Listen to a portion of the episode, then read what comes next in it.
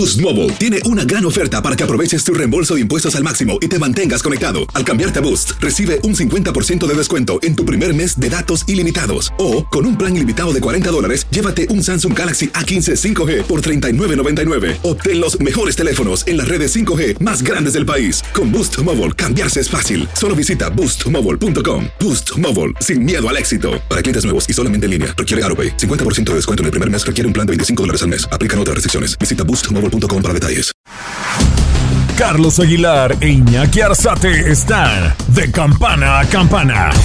Con toda la actualidad del boxeo, entrevistas, información y opinión. De campana a campana. Esta semana en De Campana a Campana y de esquina a esquina. Espectacular fin de semana de regresos con victorias de Kate Thurman, Leo Santa Cruz y Clarissa Shields.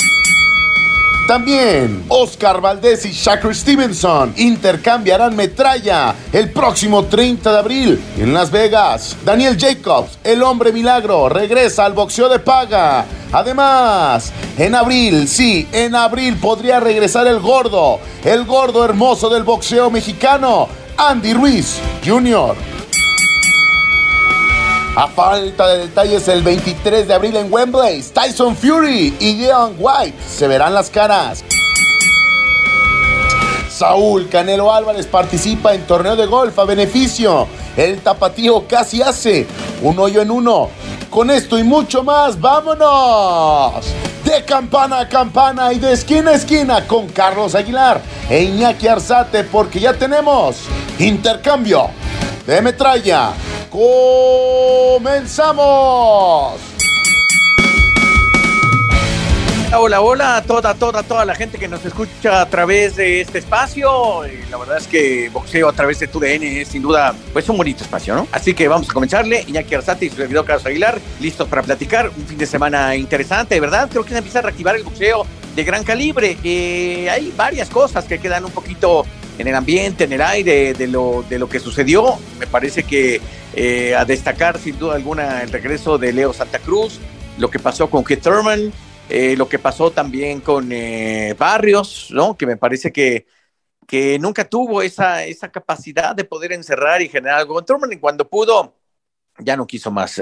creo que le tuvo temor al peso en la categoría, estaba invadiendo justamente el welter y bueno, que sea el primer tema a desahogar, querido Iñaki, te saludo con gusto. Creo que Tiki Turman, eh, sigo pensando lo mismo, no es un elite dentro del boxeo, lento, musculado, eh, poca estrategia de boxeo, y, y, creo que un debutante en la categoría pues le, hizo daño, me lo hizo tambalear, lo tocó y ya no quiso, se, se espantó de hacerle daño eh, el Azteca Barrios. Charlie, pareciera que eso sucedió con Mario Barrios en Azteca Barrios, quinto, sexto capítulo, cuando en un inicio del combate lo estaba resintiendo los golpes por parte de Keith Urban, que lo detallas perfectamente, muy, muy, de, muy marcado en sus músculos, trabajado, llegó a esta categoría de welter en su regreso después de la derrota con Manny Pacquiao, pero que en algún momento tuvo en alguna oportunidad poder... Eh, llevarse la victoria antes de los 12 capítulos, pero creo que Keith Thurman sigue siendo ese boxeador que le falta, le falta para sobresalir en la categoría de las 140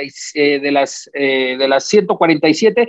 Mi Charlie, y hablando justo de esto, es de los rivales que hay en esta misma rama, ¿no? señalando que Keith Urban, a pesar de que le gana Mario Barrios, no le veo amplias posibilidades de ser un contendiente fuerte que le esté dando batalla a los actuales campeones de la categoría. Sí, yo, yo me quedé con un mal sabor de boca, la verdad, por eh, Mario Barrios, el, el, Azteca. Y lo digo porque creo que si él hubiera tenido tantito más atrevimiento, yo creo que lo que estaba pensando es llegar a la otra orilla sin ser noqueado. Eh, esa fue su apuesta. Y me parece que si esa fue la apuesta, pues ese es el resultado. O sea, sí lo consiguió, no, no lo noquearon. Me parece que por algún momento se pierde en el combate. Me parece que tenía brazos largos para poder hacer más, para atacar por el centro, para hacerlo por las laterales. Eh, tuvo miedo a la pegada. Quizá que Gervonta Davis lo simbrara por algún momento y lo hiciera caer en, en la última pelea, pues no quiso acordarse de eso. Y, y, yo creo que le tuvo miedo a un boxeador que en lo personal, reitero, no está en la elite de la categoría de los welters. Elite Terence Crawford, elite Errol Spence, ellos están en la elite del boxeo y me parece que Jordan y Sugas también. Eh, es decir, no, no veo a Keith Thurman haciendo, haciendo algo más dentro de la categoría. Eh, me pareció un regreso, sí, pues normal. Eh, qué bueno que ganó para la gente que, que apoya a Keith Thurman. Qué mal por el Azteca, que me parece que, que podía hacer ruido importante. Y bueno, pues venderse más en el mercado. Pero la verdad es que fue una peleita, los dos con boxeíto. O sea, no tuvieron algo que mostrar arriba del cuadrilátero y me pareció mucho más entretenida, una mejor entrega a lo que hizo justamente Leo Santa Cruz. Leo Santa Cruz eh, enfrentando justamente a Carvajal. Y creo que Leo Santa Cruz eh, sí me llamó la atención lo que hizo, es decir, estuvo más agresivo, estuvo más eh, con tonos de, más boxeo, la capacidad de empezar a golpear abajo, se dio cuenta que los cabezados de Carvajal le iban a costar, le costaron, quiso apretar la pelea y yo creo que la falta de estar arriba del cuadrilátero hizo que, que su cuerpo oxigenara poco, que realmente la resistencia sí le aguantara, pero no con la pegada suficiente para hacer algo más. Leo Santa Cruz, si algo le hemos reclamado, es la pegada, eh, pega poco, es un hombre que, que sí tiene un buen boxeo, que sí se mantiene constante, pero que le falta pegada, Iñaki. En esta última parte me gustó el regreso, la verdad lo felicito, no, no hubo manera en que Carvajal pudiera hacer algo más, le estaba recetando todos los cabezazos posibles y me parece muy mal del referee, porque creo que por algún momento debía haber descalificado, o era agresivamente eh, terrible cómo le mandaba la cabeza a Carvajal. Robert Hoyley en, en algún momento no tuvo la oportunidad, obviamente, Charlie, lo que señalas, de darle una advertencia a Carvajal y lo de Leo Santa Cruz me llamó la atención después de lo que señalas, especialmente después de esta derrota que tuvo con Gervonta Davis, que muchos de los boxeadores, después de un knockout espeluznante como lo que vivió Leo Santa Cruz, no se afianzan, no se meten en el terreno corto, ya no quedan de una manera óptima en confianza a veces, mi Charlie, para estar en el intercambio de golpes, algo que lo hizo Leo Santa Cruz, me sigue llamando la atención todavía ese tic que tiene, ¿no, mi Charlie? Que lo hace perder en algún momento un tiempecito, ya sea para cuadrar o para ir a la ofensiva en los puños de Leo Santa Cruz. ¿Cómo es que sacude los puños, sacude los guantes y otra vez vuelve a montar la guardia? Ahí es un tic que debe de trabajar Leo Santa Cruz, tratar de quitárselo, esa manía que tiene, pero me gustó Leo Santa Cruz rápido, le falta potencia, él ha señalado militar en las 126 libras, una escala que ha llamado la atención con el tema de Rey Vargas eh, enfrentando a Mar Maxayo, una pelea, una pelea obligatoria, mientras que en el caso de Manuel el Vaquero Navarrete, ya lo escuchábamos en este espacio, no rehuye Leo Santa Cruz a buscarlo y tratar, ¿por qué no, de unificar las coronas? Un Leo que para una pelea de 10 episodios lo vi bien, lamentablemente lo que señala es el corte, un corte que tuvo a consecuencia de uno de los cabezazos, pero bien Leo Santa Cruz para este regreso, muy bien afianzado, tratando obviamente de trabajar la pegada mi Charlie, que sería el único pero en el asunto. Sí, sí, sí, definitivo, eso lo hemos marcado. Eh, revisando un poco lo que tuvo este calendario, en la misma función apareció Luis Pantera Neri eh, enfrentando a Carlos Castro y la verdad es que fue una pelea dividida. Creo que más allá de todos los porristas que tiene Luis Neri, que ahora sobran, destacar que le, le cuesta trabajo el regreso. Yo no veo a Luis Neri otra vez campeón del mundo, la neta no lo veo. Creo que para un campeón del mundo hay que entregar mucho más arriba del cuadrilátero. Que me gustó que siempre tiene las agallas de siempre, que se para, que se planta, que pega, pero creo que las combinaciones vuelven a ser las mismas. Es un zurdo, lanza muy bien la derecha y otra vez está buscando los ganchos volados justamente con la izquierda, con las que logra conectar. Definir a un zurdo no es fácil. Creo que Carlos Castro también tuvo su buena oportunidad. Se estuvieron rechazando constantemente. Es tanta la oferta de Luis Neri por querer noquear que de repente pues se excede y, empieza a tener una problemática. Y también te das cuenta de la problemática que tiene es el, el aguantar el oxígeno. Y el oxígeno es trabajo, es agarrar, subirse a la montaña, correr. Y cuando no trabajas, pues se te van a apretar las peleas. Y creo que en el caso de Luis Neri, sí es un boxeador que genera espectáculo, pero no es el espectáculo, por ejemplo, de,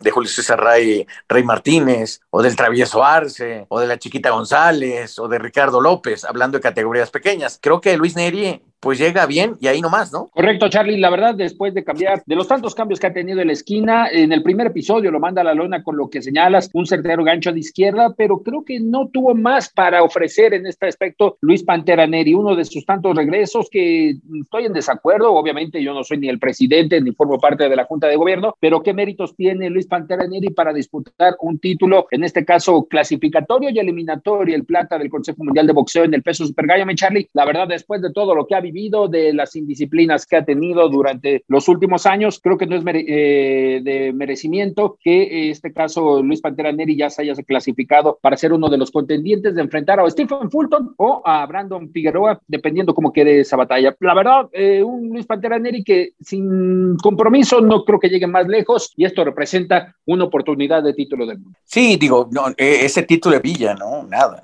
seamos claros, este, pues, lo dan porque hay que dárselo a la tele y así pasa, ¿no? Veámoslo en esa justa dimensión. Y hablando un poquito de los impuestos, no de los del fisco, sino los ah, impuestos por imposición, pues Carlos Cuadras, ¿no? Nos dimos cuenta que no tiene el nivel. Jesse Rodríguez, la verdad es que tuvo un episodio malo, por así decir, el primero, y después empezó a trabajarlo de gran manera. Creo que eh, histórico lo que hacen los hermanos Rodríguez, ¿no? Y eso, sin duda alguna, eh, eh, yo me sorprendí, pensé que era una pelea eliminatoria, ¿no? Pero otorgó título. Entonces dije, ah, cánico, mira, o sea, se le iban a poner requete barata y pensé que por algún momento Jesse Rodríguez se le iban a hacer, ¿eh? Lo tambalea, lo tumba, queda claro que las drogas destruyen, queda claro también que Carlos Cuadras ya cada vez está bajando eh, pues de los cuadriláteros de las grandes galas. Me parece que esta fue la última oportunidad. Me parece que Carlos Cuadras sabe perfectamente que ese tiempo que desperdició en el asunto del vicio, pues ahora le está cobrando una factura terrible, tremenda, dura, de verdad, porque no puedes calificar su esfuerzo, pero también no es el esfuerzo suficiente para hacerlo. Mira que es agresivo, mira que abre la contienda, que genera espectáculo. Creo que fue la que más espectáculo ofreció, tantito más arriba de lo que generó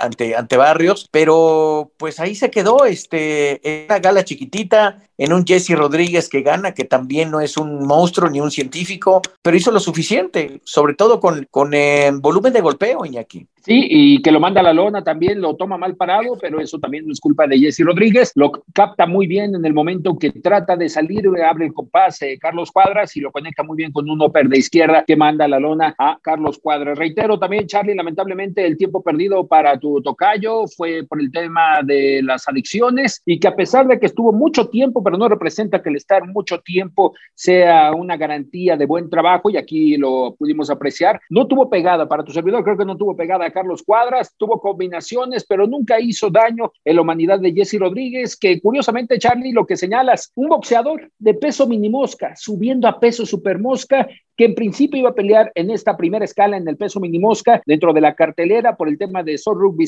que da positivo por COVID, se le ofrece eh, el duelo y aquí es donde estoy también totalmente de acuerdo, demerita, demerita en este caso la categoría y el cinturón, ¿no? Que no era una pelea, sinceramente, para contender por un título del mundo, que en este caso fue el vacante peso supermosca del Consejo Mundial de Boxeo, y que ya lo habíamos detallado, todo esto que ha sucedido con el chocolate, con el gallo, con Rugby ha roto, ha roto el negocio de los supermosca, el torneo que había impuesto el Consejo Mundial de Boxeo. Sí, me parece que no, no, no amenitaba un título. Utilizaron el nombre de Cuadras, reitero, fuera de los mejores 10, al menos, y un Jesse Rodríguez que de a poquito se metió y que escalando categorías de manera inmediata, pues, pues lo consigue. También apareció Chris Oman Jr., y creo que Chris Ewan eh, empieza a meterse en el espectáculo de los ingleses y, vamos a ver qué ofrece más adelante. Dicen que lo candidatean también para verse contra Canelo. Me parece que no están en la misma liga, pero bueno, vence a Liam Williams y por ahí también eh, Clarissa Shields tuvo una aparición en una pelea más aburrida que estarme viendo el dedo gordo.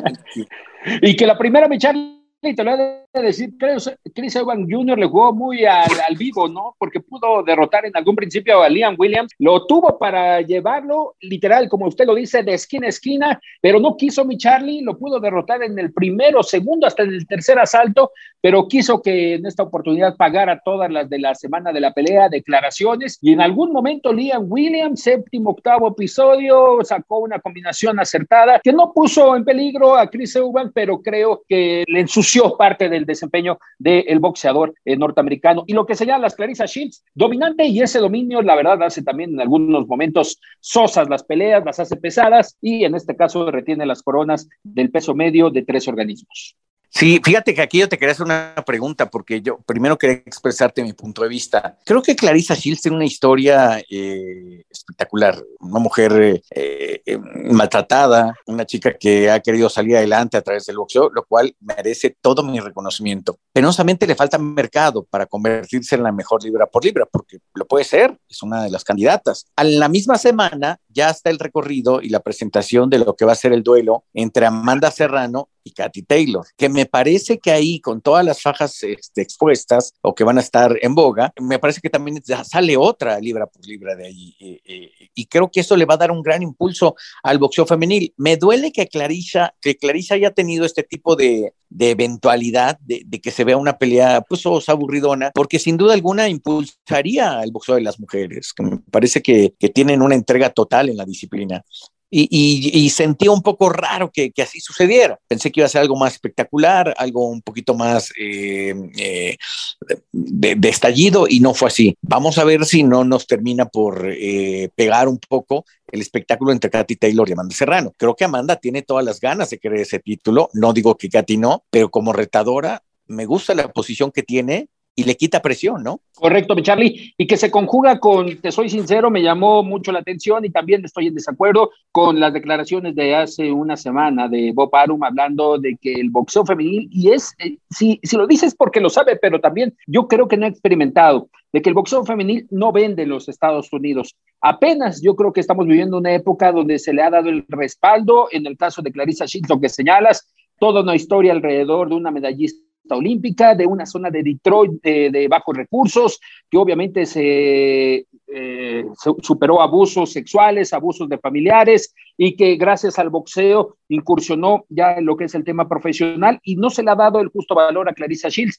Y por el otro lado, lo que señalas, Katie Taylor y Amanda Serrano, dos boxeadoras, una de Puerto Rico que siempre ha tratado de representar a su isla, más allá de que forme también como parte de los Estados Unidos, pero siempre ella ha tratado de representar a Puerto Rico y el tema de una eh, medallista olímpica que se convierte en campeón indiscutible del boxeo. Yo creo que aquí tendría los promotores que impulsar más al pugilismo femenil, mi Charlie. Lamentablemente, Bob Arum, creo que si tiene una, es máximo en su establo, una de las exponentes, y si recuerdo bien, es Micaela Mayer. De ahí afuera no ha, no ha apoyado y obviamente él tiene sus razones, él sabrá en números, en negocio, por qué no ha querido respaldar, pero en este caso tanto Golden Boy como Matchroom un poco se han, le han adelantado y la verdad es una muy buena pelea, un buen tiro el que se pronostica 30 mm, de abril, creo que es mi Charlie, en el Madison Square Garden, que mira, se junta con la pelea que ya casi está por oficializarse de Oscar Valdés y Shakur Stevenson bajo la promoción de Poparo. Sí, de, definitivo. Creo que, creo que por ahí va el asunto, pero mira, yo, yo creo que Bob Arum se equivoca. O sea, es muy frío, es muy, me suena hasta misógino por algún momento, ¿no? Yo creo que también deberíamos de ver la cantidad de apoyo que se le ha dado al boxeo femenil, es muy poco. En México, los duelos de Jackie Nava contra eh, la guerrera eh, Torres fue algo espectacular, generaron una muy buena taquilla, creo que eh, se les pudo haber pagado más, no hay duda. La última muestra de Jackie Nava contra eh, eh, tu amiga, ¿cómo se llama? Se me está olvidando el nombre. Mariana Juárez, Mariana, Mariana Juárez, claro. También generó un vendaval importante. Yo creo que se trata de eso, de darles una, una buena posibilidad y una buena oportunidad y no generar eso, esa tendencia que hay en el mundo del, del deporte, decir que que la mujer no vende. Me parece ofensivo, me parece completamente irónico, me parece que está fuera de lugar. Pero bueno, sigamos adelante, eh, dándole espacio suficiente aquí a todas las voces y evidentemente por merecimiento propio lo que han hecho las mujeres. Lo dices bien, tiene a Micaela Mayer que también levanta la mano para ser una de las mejores, sin duda alguna. Estás de campana a campana.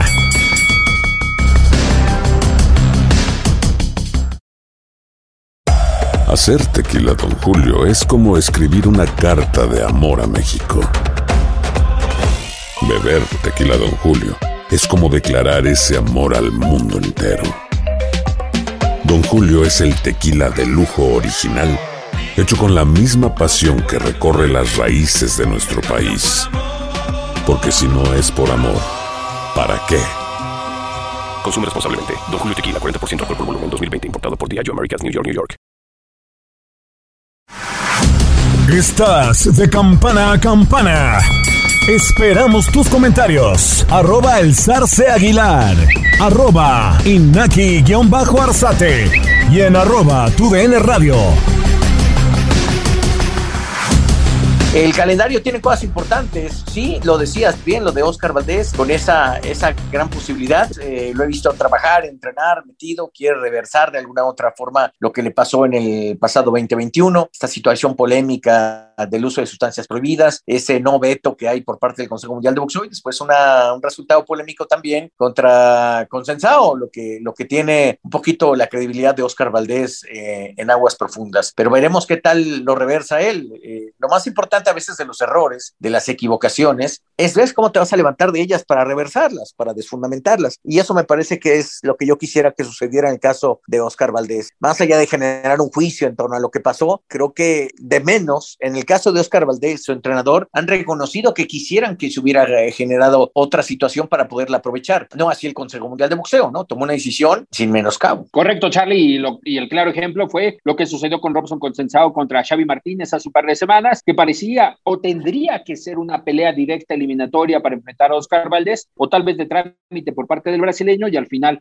me le ponen un obstáculo que es una eliminatoria de la eliminatoria de la eliminatoria, mi Charlie. Pero mejor vamos a hablar de lo que usted señalaba, del calendario. Un mes de marzo, donde empezamos el 19, hablando de tiros femeniles, con una gran pelea, creo que puede ser todavía una gran pelea. Pongo tal vez un, un, un punto sobre la circunstancia de la última pelea de Zulina La Loba Muñoz, pero regresa Yamilet Mercado, la, la, boxeadora de Chihuahua, regresa a defender por tercera oportunidad su corona ante La Loba. La Loba sube de categoría, Yamilet viene de caer con Amanda Serrano, mi charla. Sí, sí, sí. Fíjate que eh, está interesante porque también La Loba no ha tenido, no ha tenido un regreso espectacular. Eh, penosamente la loba se embaraza, bueno, no penosamente, me refiero para su carrera deportiva, tiene que hacer una pausa y eso fue regresarse un poquito hasta el inicio. Creo que ella sabe perfectamente la responsabilidad que adquiere como madre, ya era mamá de un pequeñín, y ahora en esta segunda posibilidad de regresar al boxeo, pues es, es, es, es otra vez eh, reiniciar la carrera. Va, va con todo, la verdad es que deseamos que la familia esté bien, creo que es una muy buena posibilidad para ella, pero Yamilet también ha crecido boxísticamente, y después de lo que pasó con Amanda Serrano, me parece que sí es un tirote, ¿eh? es, es una buena opción. Vamos a ver el peso también como la, la sienta Zulina, ¿no? Zulina si algo tiene un chorro de pulmón, pero no tenía, eh, no, no tiene esa técnica de boxeo, ¿no? Correcto, mi Charlie. De hecho, ya lo anticipaba y lo estaremos escuchando en algunos momentos. Las circunstancias de Zulina Muñoz, ella es una callo natural, mi Charlie, y ahora está arriesgando más de lo debido, buscando esta segunda corona. Sí, sí, caray. Bueno, pues escuchemos justamente a Zulina Muñoz, que habla acerca de su regreso. Zulina, ¿cómo se da la oportunidad de enfrentar a Yamilet Mercado por el título Super Gallo? Pues esta, por, esta pelea ya se venía manejando desde hace un año. Por cuestiones administrativas ya no se pudo hacer, pero este, ahora este año nos la propusieron, no dudamos ni ningún momento en aceptarla porque creemos que tenemos eh, mejor porcentaje de posibilidades de ganarlas. Eh, ¿En qué momento estás de la preparación? Ya lo que es casi menos de un mes, bueno, un mes para la pelea. Estamos en la etapa fuerte, estamos haciendo sparring. Eh, sé que va a ser una pelea dura, difícil, ya que la Yamilet este, es una chica que siempre va para adelante, pero bueno, eh, me estoy preparando bien, mentalmente ando bien y pues primero Dios el 19 se va a ver. Justo hablando de ese tema mental, después de la derrota por nocaut que viviste a final del año, ¿cómo, cómo quedó Zulina Muñoz, tanto deportivo como físicamente? Pues mira, deportivamente me siento contenta porque di mi 100% arriba del ring. Eh, fui contra una gran peleadora como lo es la campeona Dina Tousland. Y bueno, eh, anímicamente ando bien, ¿no? Eh, sé que mucha gente dirá que es una pelea dispareja y demás cosas, pero no, Amanda, esta Yamilet también viene de una derrota, entonces eh, estamos de, de igual a igual, ¿no? ¿Cómo analizas a una Yamilet Mercado que subió de categoría buscando otro título, pero ahora justo después de esta derrota con Amanda Serrano, ¿cómo la ves? Eh, yo la veo muy fuerte, todavía tiene mucha hambre Yamilet, pero bueno, la misma hambre la tengo yo de volver a ser campeona del mundo. Eh, la hemos estudiado bastante. He visto que no tiene tan buena resistencia, ¿no? La pelea contra Amanda Serrano fue muy fuerte. Una anterior, sus tres últimas peleas han estado fuertes, inclusive una de ellas muy polémica contra Angélica Rascón. Entonces, pues me siento no, no, confiada, sino segura en la preparación que estoy haciendo y en mis cualidades. 19 de marzo, ¿ya te dieron alguna sede en esta ocasión? Hasta ahorita se maneja Chihuahua, pero pues estamos a expensas de lo que diga la empresa. Muy bien. Y en dado caso, ¿te sientes bien en Super Gallo? Eh, ¿cómo, eh, ¿cómo, ves después de, obviamente, la categoría Gallo, que también está eh, la, la, Cobra, Julián, la Cobrita Luna? ¿Qué planes hay? Pues el super gallo no es mi categoría, yo soy gallo, pero pues está la oportunidad. Hay, hay peleas que no puedes rechazar, ¿no? Por ejemplo, eh, esta que es campeonato del mundo, no creo que haya tanta diferencia del, no hay tanta diferencia del gallo al super gallo, entonces vamos a ir con todo en esa, tratando de, de conquistarlo y obviamente si más adelante se presenta una oportunidad contra Julián, yo este, encantada de poder hacerla. Mi querido Iñaki, pues continuando con el calendario, está sabroso marzo, porque también aparece Daniel Jacobs y lo recuerdo con mucho gusto porque fue la última vez que no, yo narré boxeo en, Las Vegas, Nevada. Esta ocasión se enfrentó a Saúl Canelo Álvarez y fue una entrega interesantísima, la verdad. Enfrenta a John Ryder. ¿Cómo lo ve? Veo a Jacobs bastante favorito, ¿no?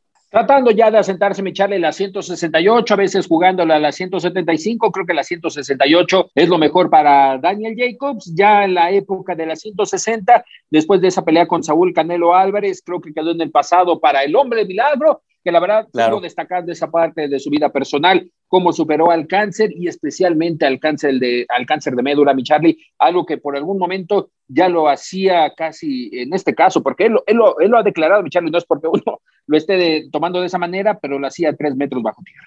Sí, sí, sí, una etapa bien complicada para él porque era un cáncer muy agresivo. Logra salir adelante. Creo que los últimos diagnósticos hablan de que ya no hay posibilidad de que de que renazca el cáncer ahí y eso para un hombre que hace deporte y este como el boxeo, caramba, es una de las mejores noticias. También el 19 de marzo, Amir Khan enfrentando a Kell Brook como un duelo muy, muy enraizado entre musulmanes, pero británicos, ¿no?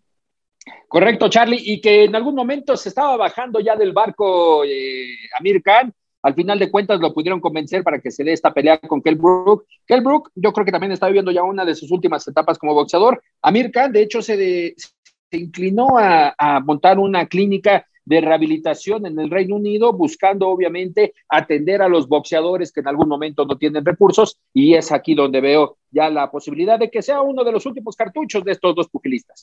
Fíjate, en un paralelo bien interesante, Amir Khan, Canelo ya casi lo mata, caray, un knockout, pero verdaderamente espantoso, o sea, horrible, a todos nos dejó pues, los pelos parados, y Kell Brook, una lesión que le genera Golovkin, brutal, le metió el ojo. ¿A usted le han metido el ojo?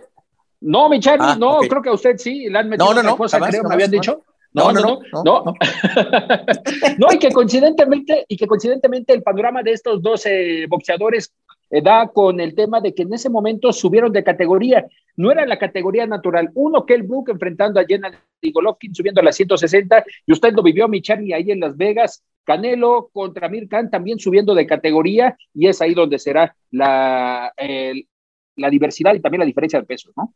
Sí, sí, sí.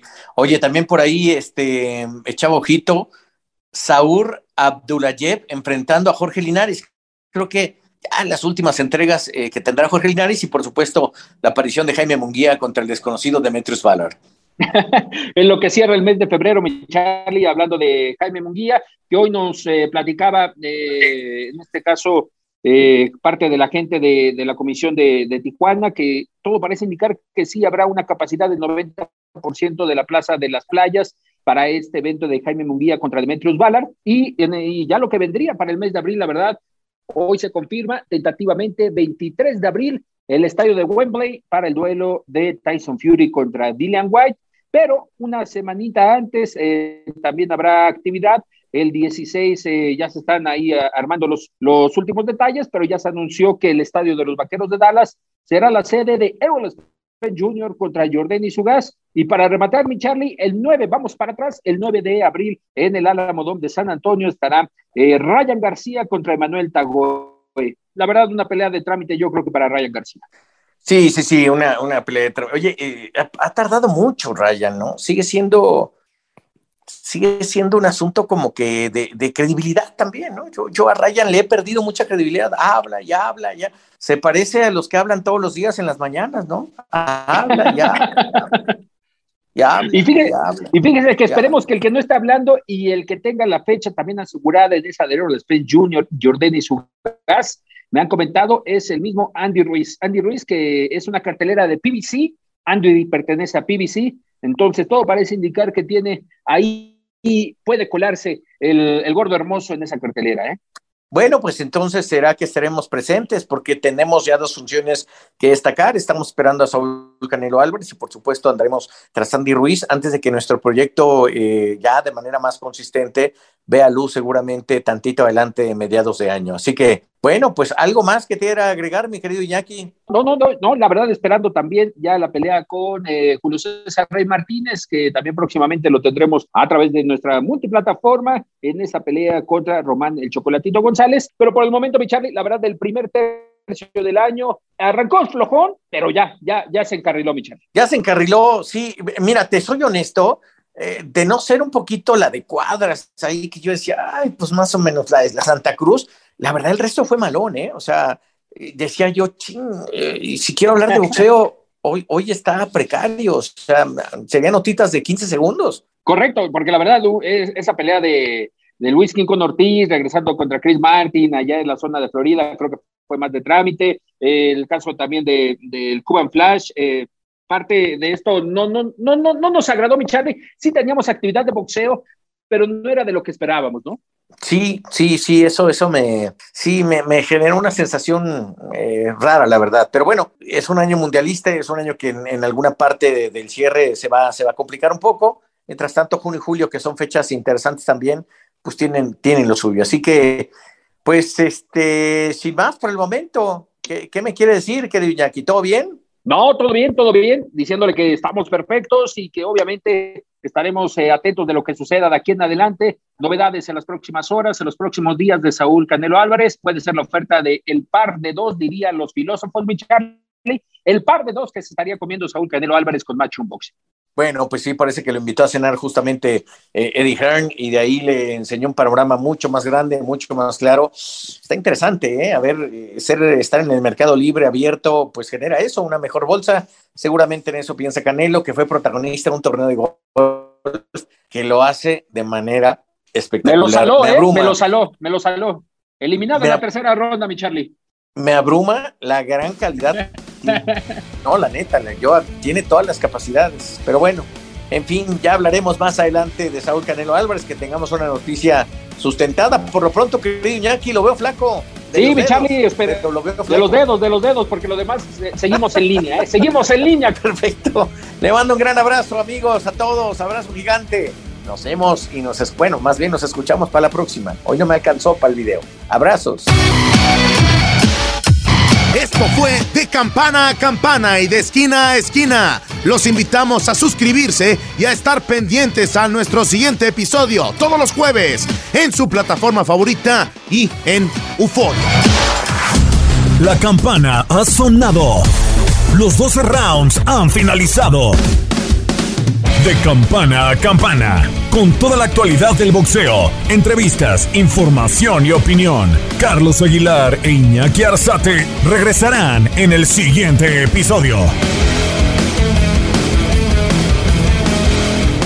Boost Mobile tiene una gran oferta para que aproveches tu reembolso de impuestos al máximo y te mantengas conectado. Al cambiarte a Boost, recibe un 50% de descuento en tu primer mes de datos ilimitados. O, con un plan ilimitado de 40 dólares, llévate un Samsung Galaxy A15 5G por $39.99. Obtén los mejores teléfonos en las redes 5G más grandes del país. Con Boost Mobile, cambiarse es fácil. Solo visita boostmobile.com. Boost Mobile, sin miedo al éxito. Para clientes nuevos y solamente en línea, requiere AroPay. 50% de descuento en el primer mes requiere un plan de 25 dólares al mes. Aplican otras restricciones. Visita boostmobile.com para detalles.